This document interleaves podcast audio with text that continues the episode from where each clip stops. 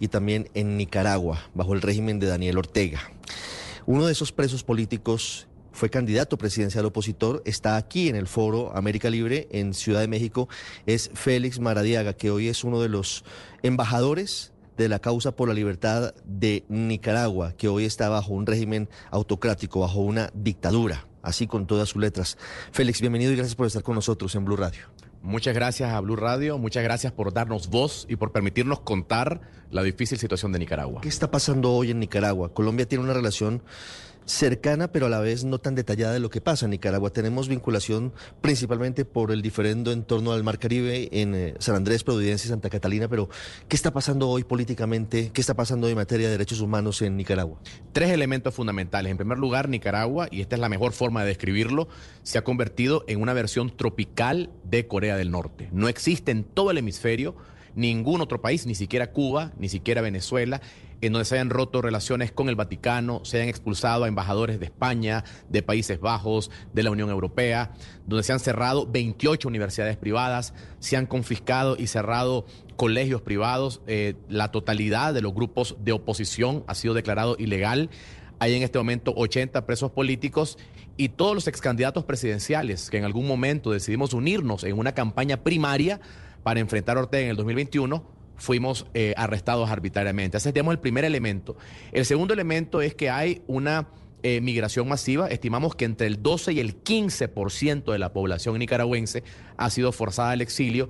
Eh, la enorme mayoría de esta, esta población son naturalmente opositores y eso hace que no haya ya dentro del país suficiente densidad de las organizaciones opositoras para poder hacer frente. Y el tercer elemento característico del que estamos haciendo una alerta mundial es la persecución a la Iglesia Católica. Monseñor Rolando Álvarez, obispo de una de las principales diócesis del país, de Matagalpa, condenado a 26 años de cárcel, eh, más de 100 religiosos expulsados del país.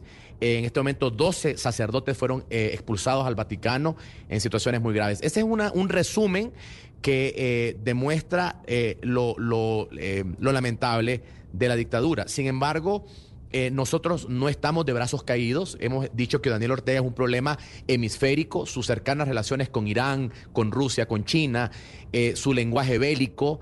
Eh, su oferta de colaborar directamente con Vladimir Putin en una presencia militar rusa en Centroamérica ya deja de ser un problema estrictamente centroamericano. Daniel Ortega es un problema para la paz del hemisferio. Félix, ¿cómo fue el episodio de su detención siendo candidato presidencial y, qué pasó después? ¿Cómo, se produjo su salida del país? Su expulsión del país, además, en unas circunstancias supremamente dolorosas, indignas al punto máximo de quitarles la nacionalidad a quienes fueron expulsados en el grupo en el que usted, en el que usted estuvo. Hubo dos momentos. En primer lugar, en el 2018 eh, se abrió un juicio en mi contra, se me acusó de ser una de las personas detrás del supuesto intento de golpe de Estado, una total falacia. Lo que existió en el 2018 fue una explosión cívica, popular, espontánea de indignación frente a la dictadura de Daniel Ortega y de su pareja Rosario Murillo, que juntos eh, mantienen al país en opresión. Eh, me tocó vivir una situación muy complicada, intentos de asesinato, golpizas y miembros de la comunidad internacional me evacuaron de Nicaragua. Yo regresé pocos meses después y en mi retorno se abrió un segundo eh, proceso de, persecución, de, originalmente de incluso casa por cárcel y posteriormente 21 meses en situaciones extremadamente inhumanas en una cárcel de máxima seguridad. En una situación similar se colocaron a varios otros ex candidatos presidenciales, algunos en eh, arresto domiciliar, otros en la cárcel de máxima seguridad conocida popularmente como el Chipote.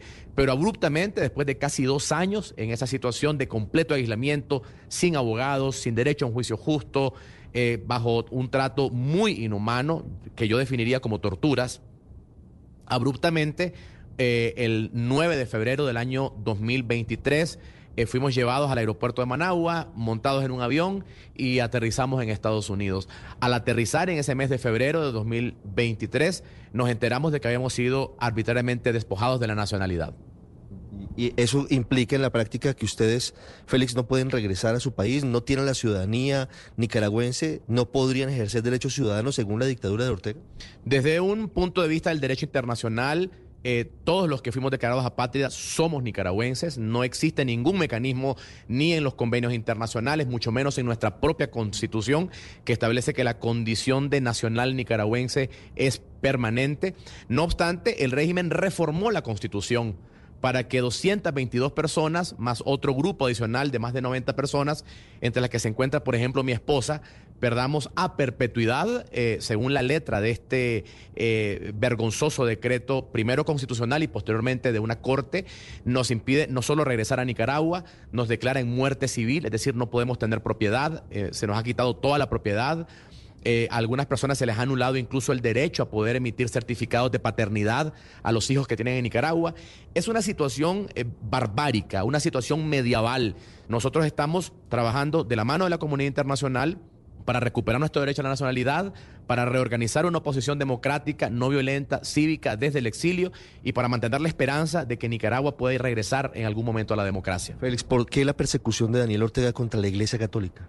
La Iglesia Católica se ha convertido en la única institución que venía ejerciendo eh, una voz de protesta en el marco de la doctrina social de la iglesia. Y digo, venía ejerciendo porque lamentablemente eh, la represión, los 13 sacerdotes que fueron arrestados, la condena a 26 años de cárcel de Monseñor eh, Rolando Álvarez, 8 sacerdotes desterrados en febrero, 12 más recientemente, ha hecho que una buena parte de la iglesia católica haya optado como, como mecanismo de protección de no continuar ejerciendo, digamos, una voz eh, de protesta, que no era política, no era partidaria, era en el marco, repito, de la doctrina social de la Iglesia. Además de eso, Daniel Ortega le tiene temor a cualquier institución que promueva el pensamiento crítico, el pensamiento libre, y por eso cerraron la principal universidad católica, la Universidad Jesuita de Nicaragua, conocida como la UCA.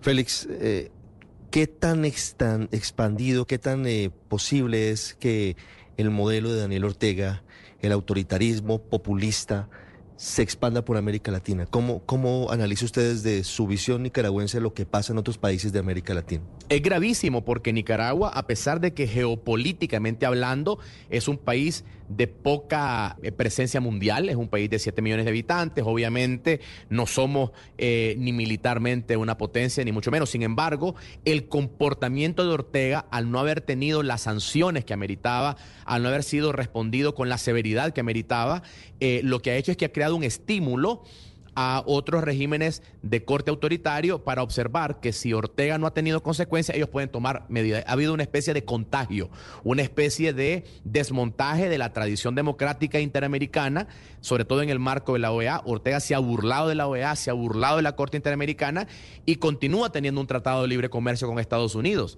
Continúa siendo eh, un, un, tirano que tiene relaciones con algunos países del mundo. Nosotros estamos hablando de la importancia de la, del desconocimiento de la legitimidad de ese régimen que es fruto de un fraude electoral y sobre todo de que la comunidad internacional se tome con suma seriedad las graves violaciones a los derechos humanos en Nicaragua. No solo por un tema estrictamente nicaragüense, sino, repito, porque hay un estímulo perverso a ese comportamiento. Si ese comportamiento no recibe una respuesta contundente de parte de la comunidad internacional, lamentablemente veremos primero en Centroamérica, como está sucediendo, y luego en el resto del hemisferio, un comportamiento más típico en esa dirección. Félix, muchas gracias por estos minutos aquí en Blue Radio. Muchas gracias por compartirnos su experiencia y, y, muchos éxitos en una tarea dura como es seguir intentando el regreso de la democracia a su país, a Nicaragua. Gracias a ustedes por la oportunidad. El radar en Blue Radio.